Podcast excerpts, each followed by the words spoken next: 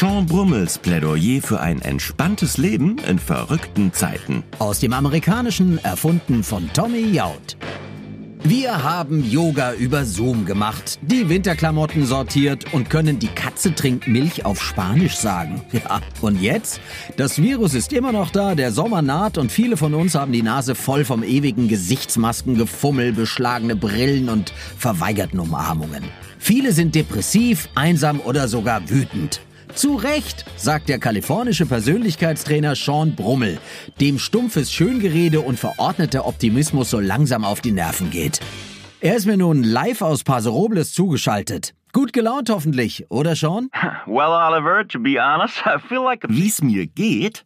Beschissen natürlich. Ich hätte nämlich gern mein Leben zurück, so wie Milliarden andere Menschen auch. Und mir wird langweilig. So langweilig, dass ich sogar Podcasts mache. Überleg mal, wir haben hier gerade die schlimmste Krise seit dem Zweiten Weltkrieg, aber trotzdem gibt es immer noch Leute, die sagen, ja, so irgendwie hat dieses Corona doch auch was Gutes. Ich meine, so konnte es ja doch nicht weitergehen mit allem und irgendwie ist das Virus doch auch gut für die Natur. Gut für die Natur? Also ich bin ein Mensch, ich gehöre auch zur Natur. Und es ist überhaupt nicht gut für mich. Für die Natur übrigens auch nicht. Ich muss mein Bier jetzt in Aludosen füllen, damit es nicht kaputt geht und der Mülleimer quillt auch über, wegen diesem ganzen Takeaway-Fraß. Und dann gibt es ja noch die Leute, die Corona irgendwie spannend finden. Klar, wenn man in einer 10 Millionen Dollar Villa mit Mehrblick Pool und Tennisplatz bei einem 500 Dollar Bordeaux sitzt und sich auf seinem iPhone 11 Pro Max durch die Breaking News klickt, dann mag die Pandemie irgendwie spannend sein. Steht man aber mit einem zehnmal benutzten Mundschutz ohne Job und Wohnung in der Schlange vor der Essensausgabe, dann ist die Pandemie einfach nur Scheiße. Punkt. Absolut schon, aber negatives Denken bringt doch auch keinen weiter jetzt, oder? I'm not saying, oh my God, we're all gonna Ich sag die. ja nicht, oh mein Gott, wir werden alle sterben. Was ja sogar stimmen würde, weil wenn du nicht an Corona stirbst, dann stirbst du halt an was anderem. Heute, morgen oder in 39 Jahren. Und natürlich bringt einen negatives Denken weiter. Als ich meine süße Karen zum ersten Mal im The Homebrewer sah, da habe ich auch negativ gedacht. Vergiss es, Sean, habe ich gedacht. Die Frau ist einfach nicht deine Liga. Beim nächsten Besuch aber gab sie mir ihre Telefonnummer und dann half sie mir sogar beim Brauen von meinem ersten Bier. Einen Monat später waren wir zusammen. Warum? Weil mich mein negatives Denken davon abgebracht hat, sie saublöd anzugraben und ich keine Erwartungen hatte. Das fand sie sympathisch. Ja, und was das Virus angeht, ich habe einfach keine Lust mehr so zu tun, als machte mir das Chaos überhaupt nichts aus. Da musst du positiv denken, höre ich immer wieder, und du musst deine Einstellung ändern. Einen Scheiß muss ich. Positives Denken kann nämlich auch ganz schnell nach hinten losgehen. Rate mal, Oliver, was der Hauptauslöser von Schlägereien in meiner Lieblingskneipe ist. Zu viel Alkohol? Not really, Oliver. It's the phrase, all good. Really? Nicht wirklich. Es ist der Satz, hey, alles gut, entspann dich. Fakt ist, wenn jemand bei einem Kneipenstreit alles gut sagt, dann kannst du von 5 auf 0 runterzählen, bis es auf die Fresse gibt.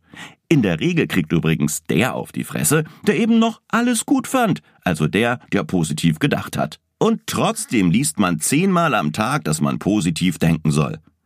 Dr. Sarah Kate McGowan, Assistenzprofessorin für Psychiatrie und Verhaltenstherapie der David Gavin School an der University of California, riet in der Wochenendausgabe der New York Times, man solle in dieser dunklen Zeit einfach immer wieder zu sich selbst sagen, ich schaff das schon.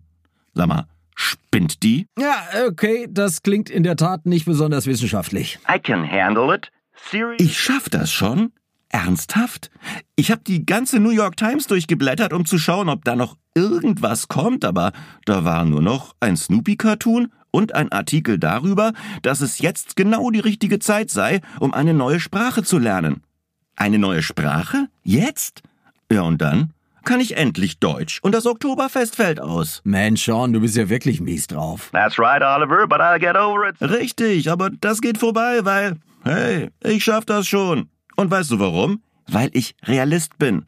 Positives Denken ist gut und schön, aber es hat seine Grenzen. Wir alle kennen doch Dale Carnegies saudummes Optimistengebrabbel. Wenn das Leben dir eine Zitrone gibt, dann mach Limonade draus. Cool. Danke, Dale. Was zum Teufel sollen wir mit so einem bescheuerten Rat anstellen, wenn wir zum Beispiel eine schlimme Diagnose bekommen? Oh, habe ich wirklich Hodenkrebs? Ich fürchte ja, Sean, der Test ist eindeutig. Kommst du denn klar damit? Aber ja, Dr. Dotter, ich schaff das schon. Ich mach einfach Limonade draus. Oder ein Bier. Ähm, gibt's denn die Marke Corona eigentlich noch? Also, ich könnte mir vorstellen, dass die echt Probleme jetzt haben, oder? That's what I thought. Das habe ich auch gedacht und äh, gegoogelt. Äh, es gibt sie noch. Sie mussten zwar für eine Weile die Produktionsstätten in Mexiko schließen, aber die Corona-Verkäufe sind sogar gestiegen. Und jetzt stell dir mal vor, der CEO der Brauerei hätte auf Dale Carnegie gehört. Escucha, la vida nos dio un limón, pues hagamos limonada. Ich sag dir mal meinen Take auf den Zitronenunsinn, Oliver.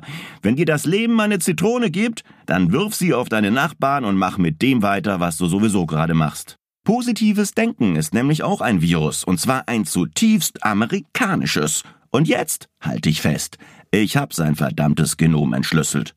Seine DNA besteht aus Dauergrinsen, Realitätsverlust und alles awesome oder great finden. Und wenn du diese drei Dinge noch nicht tust, dann arbeitest du besser an ihnen, denn sonst bist du kein echter Amerikaner. Also, äh, kein echter Amerikaner zu sein, äh, es gibt Schlimmeres. So true, Oliver. So true. Gebe ich dir recht. Vor allem aber kommt die Mehr vom positiven Denken speziell denen entgegen, die im Leben sowieso schon weit oben stehen und die auf alle herabschauen, die es nicht geschafft haben.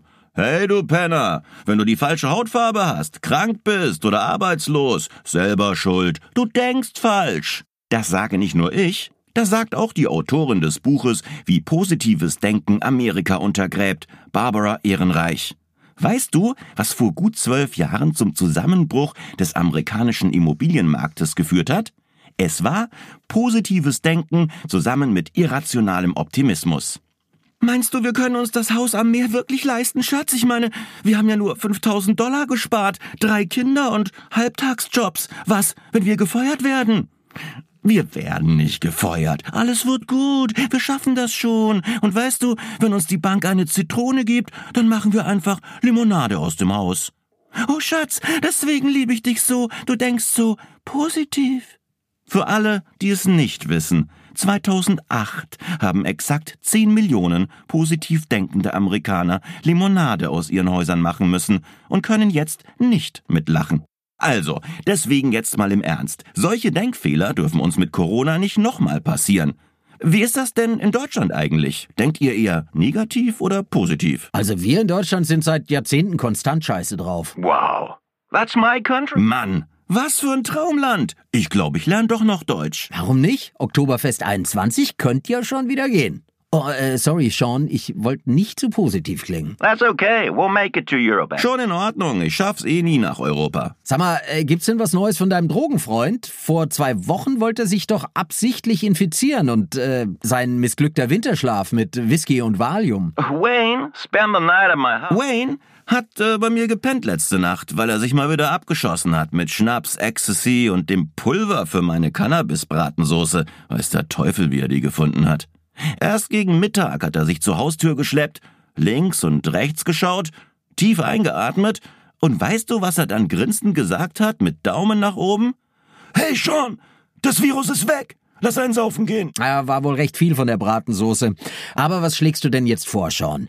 Wie gehen wir um mit der Pandemie und unseren Sorgen? Well, I have developed a kind of a beer man. Also ich habe eine Biermeditation entwickelt. Sie liegt gerade bei der University of San Francisco zum Test. Ey, du hast ihnen einfach Bier geschickt, gib's zu. How come I get the feeling you're taking the... Warum habe ich manchmal das Gefühl, dass du mich nicht ernst nimmst? Ich habe wirklich eine Biermeditation entwickelt und lasse sie gerade klinisch testen. Warum ist das so abwegig? Okay, dann lass sie uns jetzt machen. Give me a second.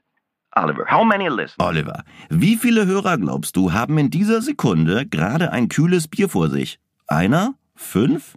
Keiner? Okay, verstehe. Aber verrat uns wenigstens, wie die geht. I'd love to. Well, in most meditations... Gerne. Die meisten Meditationstechniken nehmen ja stumpf das Atmen als Anker. Bei mir ist es ausgereifter. Ich arbeite mit Bier als Anker. Es gibt nämlich einen Raum zwischen positivem und negativem Denken und das ist der Augenblick.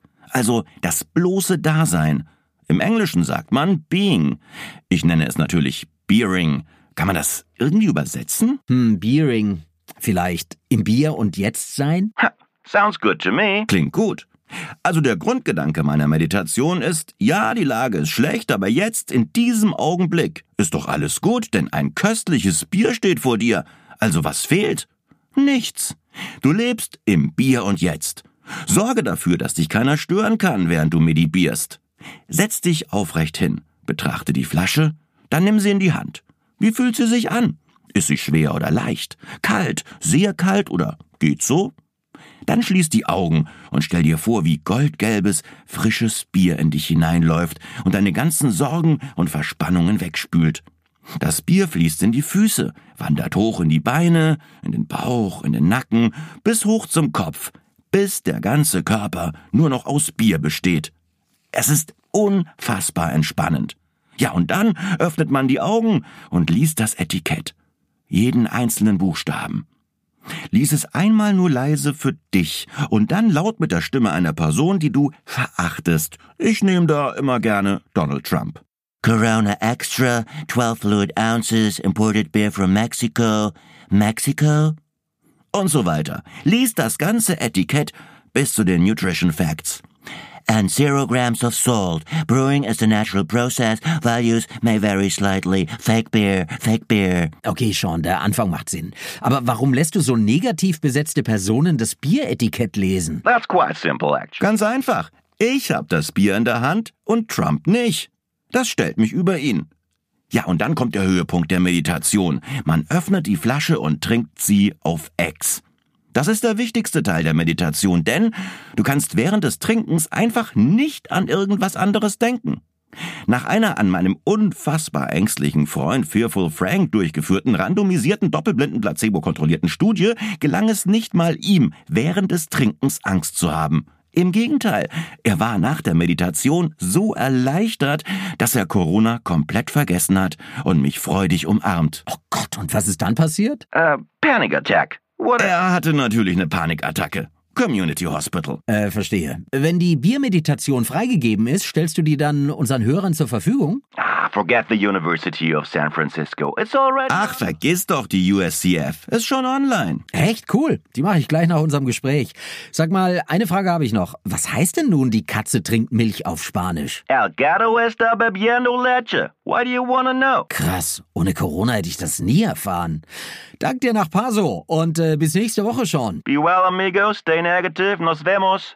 Für alle, die Sean Brummel noch nicht gekannt haben, er ist der weltweit bestgelaunte Persönlichkeitstrainer und Autor des Bestsellers Einen Scheiß muss ich. Erfunden wird Sean Brummel jeden Montag neu von Tommy Jaud. Sollten Sie an Seans Aussagen zweifeln, die Links, mit denen er seine schrägen Thesen untermauert, finden Sie immer in den Shownotes zur jeweiligen Episode.